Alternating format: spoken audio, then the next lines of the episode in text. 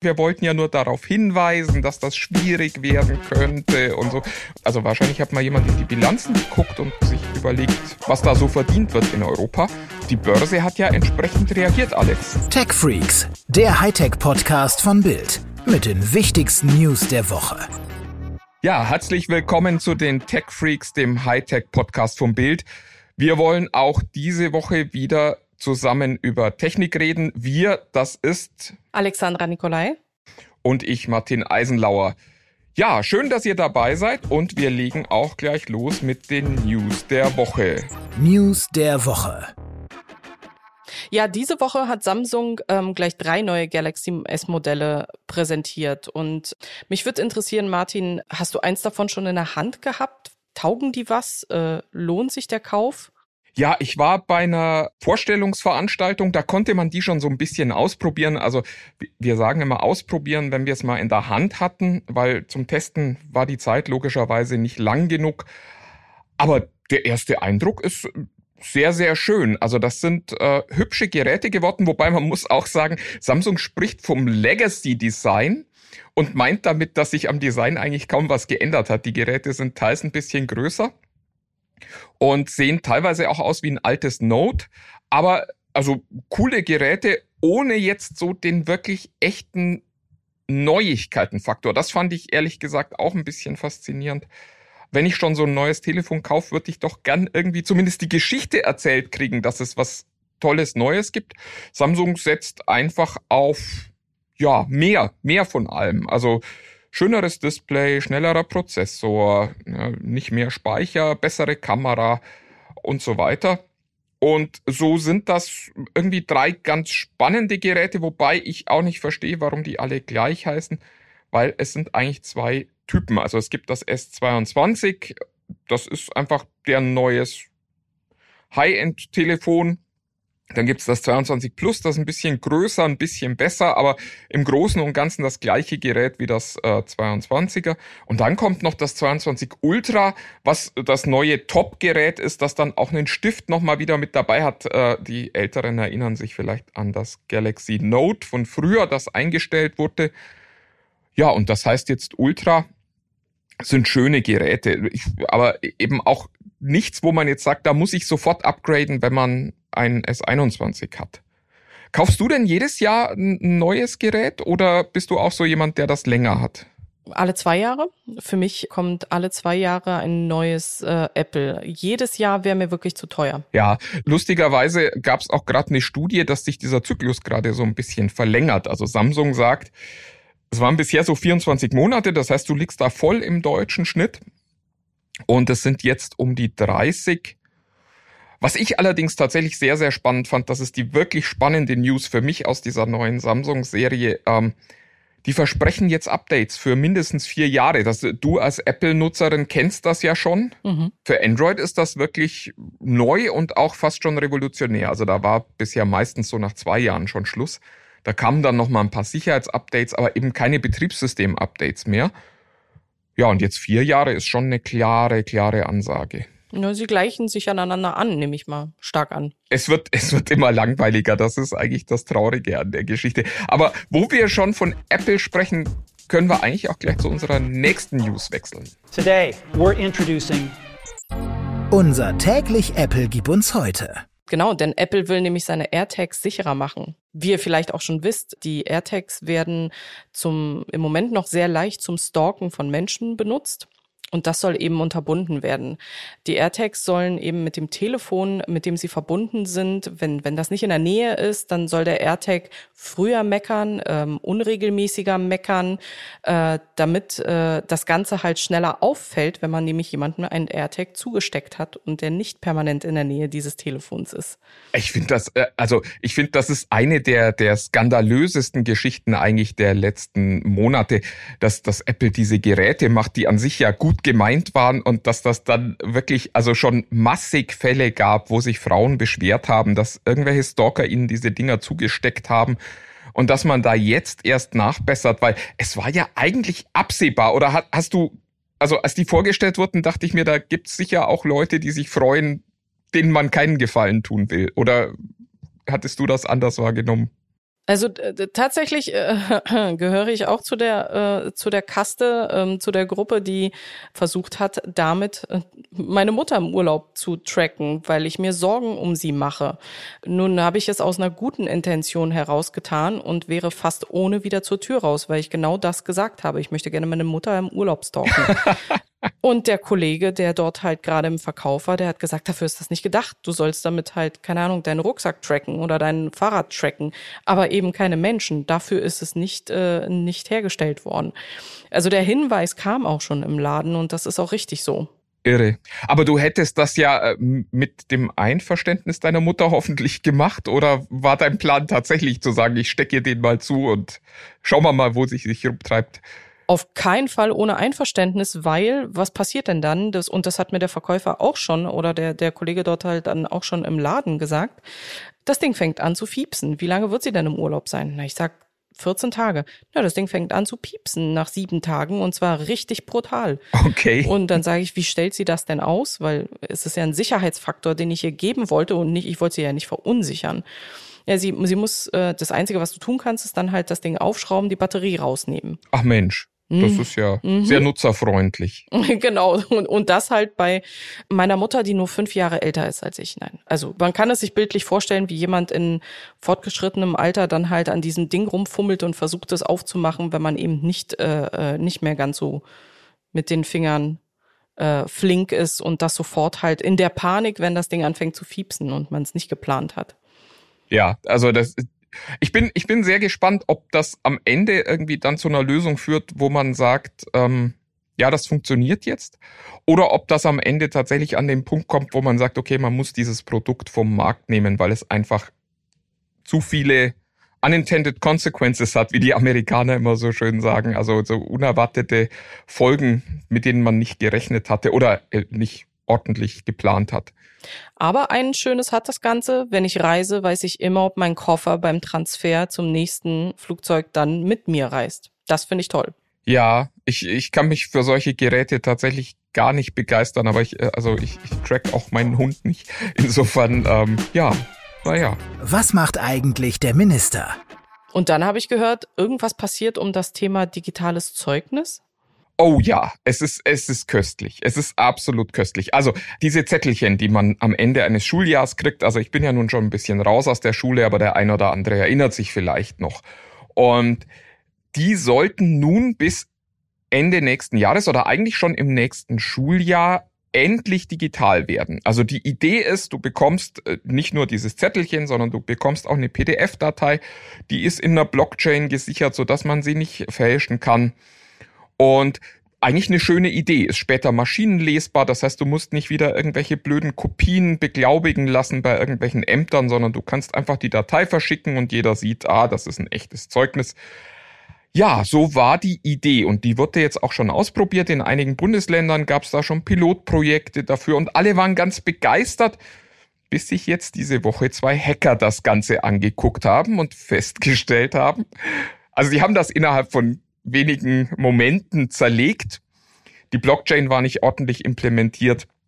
Die konnten irgendwelche Fake-Zeugnisse ausstellen. Die sagten, mit etwas Glück hätten wir sogar den kompletten Server übernehmen können und damit die ganzen Daten auch auslesen können, die da gelagert waren. Also das heißt, die Zeugnisse von ganzen Jahrgängen runterladen. Ja, und jetzt ist die Plattform abgeschaltet. Ich habe mal nachgefragt bei äh, dem betreibenden Ministerium, das ist äh, die Bildungsbehörde in äh, Sachsen-Anhalt, die tragen das. Da stellt man sich gerade tot zu dem Thema. Die Bundesdruckerei hat jetzt gesagt, ja, war ja nur die Vorabversion.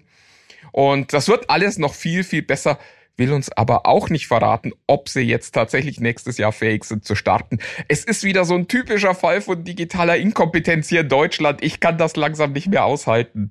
Alex, tu was. Wobei ich sagen muss, meine fünf in Mathe oder meine fünf im Sport äh, dann publik überall zu haben, das wäre mir irgendwie schon peinlich, ne, wenn das der ganze Planet wüsste. Ja, also es durch ist, die Blockchain. Es ist halt wirklich die die Idee ist ja ganz toll, aber das muss halt ordentlich gemacht Ja. werden. Und das ist das, wo es hier in Deutschland dann immer scheitert. Und am Ende, ich meine, es gab ja auch schon, es gab die ID-Wallet, die gescheitert ist. Es gab die digitale Krankenversicherungskarte, die gescheitert ist. Äh, äh, eigentlich hätte jetzt seit dem 1. Januar das digitale äh, Rezept kommen sollen für Medikamente. Habe ich auch noch nichts davon gehört und noch nichts gesehen. Und es, es ist halt so eine lange Kette von, von Irrsinn, der da immer wieder passiert. Äh, Man, man, man will langsam nicht mehr. Also ich finde es wirklich, äh, das ist arm für ein Land wie Deutschland. Vielleicht ist es auch nicht nur Deutschland und das ist dann auch schon, wenn man sich dann anguckt, anderen Unternehmen geht's ja auch nicht so schön. Das Thema Datenschutz. Also ich könnte mir vorstellen, dass das auch viel mit solchen Themen zu tun hat. Ja, nur in dem Fall, äh, also sonst sind wir ja immer die, die wahnsinnig schützen und äh, da alles zunageln und dann passiert jahrelang nichts, weil irgendjemand noch sagt, ah, da könnte aber. Ja, und hier ist es jetzt mal genau andersrum gelaufen und das ist fast ein bisschen wie in USA, was uns als ganz schlaue Überleitung zu unserem nächsten Thema ja schon bringt. Inside Internet. Genau. Falls ihr es noch nicht gewusst habt, Facebook droht Europa zu verlassen oder Meta, muss man sagen, äh, droht Europa zu verlassen, denn es besteht, also wir in Europa bestehen eben auf ähm, geltendes Datenschutzrecht, was auch umgesetzt werden soll durch das, ähm, durch das Unternehmen. Und nachdem wir alle kurz in Panik geraten sind, dass wir alle unsere Accounts verlieren, konnten wir dann auch schon Du meinst Hoffnung? Hoffnung, Panik, also es ist ja äh, ein, ein Schmelztiegel der Gefühle, äh, was dann ja so hochkommt, je nach Alter und Nutzung. Und dann haben wir einmal kurz aufgeatmet oder eben eingeatmet, je, nach, je nachdem, wie du eben zu Meta stehst, zu Facebook stehst. Und dann äh, ging es auch schon los mit, ja, nö, war ja alles nicht so ernst. Nö, Ja, ist schon, schon ganz großartig. Also im Geschäftsbericht stand, we- wenn die darauf bestehen, dass die Daten wirklich alle komplett in Europa verarbeitet werden, dann müssen wir Facebook und Instagram dort zumachen. Ja, und Europa hat offensichtlich gesagt, ach Mensch, das ist ja cool, macht mal. Und äh, schon ist Facebook zurückgerudert und ja, also so haben wir es ja nun auch nicht. Wir wollten ja nur darauf hinweisen, dass das schwierig werden könnte und so. Und dann, äh, also wahrscheinlich hat mal jemand in die Bilanzen geguckt und äh, sich überlegt, was da so verdient wird in Europa. Und äh, die Börse hat ja entsprechend reagiert, Alex. Ja, die Kurse sind bei Facebook eingestürzt und ich muss auch sagen, als großer Instagram-Nutzer wäre es ja schon traurig, wenn ich das nicht mehr in Europa nutzen könnte. Die Börse hat sich dann schnell gerecht und der Kurs ist dann gefallen. Äh, Und zwar so dramatisch. Ich weiß nicht, du hattest mal die Zahlen nachgeschaut, ne? Ja, ich hatte vorhin mal kurz geguckt, ein bisschen bereiten wir uns ja vor auf dem Podcast. Also es war ein Viertel innerhalb eines Tages, also von äh, etwas über 280 Euro auf etwas über 210 Euro. Inzwischen ist der Kurs sogar auf unter 200 gefallen, hat sich ein bisschen wieder erholt, also war auch schon ein Tick niedriger nochmal. Ja, aber also da, da fehlen halt nochmal 80 Euro pro Aktie, also über ein Viertel inzwischen innerhalb der letzten Woche. Das tut selbst dem Herrn Zuckerberg im Portemonnaie weh wahrscheinlich.